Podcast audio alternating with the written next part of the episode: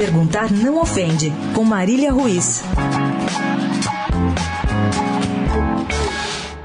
CBF pegou uma ideia ótima, apoiada por nove em dez pessoas que gostam de futebol, e transformou em um mico. Ao assodadamente decidir na caneta que escalaria o árbitro de vídeo, a CBF conseguiu se livrar de dar explicações por mais uma vez ter escalado um árbitro que errou grosseiramente. Aliás, arbitros, o principal, o bandeira e o juiz de linha de fundo. Ao usar Jô de bode expiatório para sua mudança repentina de planos, a CBF aproveitou para não punir os árbitros que erraram e não falar sobre a absurda ainda não regulamentação e profissionalização da função de juiz de futebol no Brasil. Ao surfar a onda do apedrejamento público do atacante corintiano, a CBF, que já deveria ter se preparado para a implementação do árbitro de vídeo, tenta esconder o atraso da sua própria preparação. Ao sucumbir ao choro desenfreado de dirigentes do Vasco que tem longa ficha de desserviços prestados ao futebol,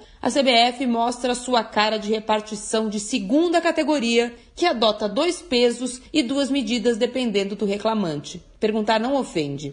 Os outros times vão se manifestar ou vai ficar por isso mesmo? A CBF muda a regra do jogo na 25ª rodada do Brasileiro, ou 26ª, e fica tudo por isso mesmo. Marília Ruiz perguntar não ofende para a Rádio Eldorado.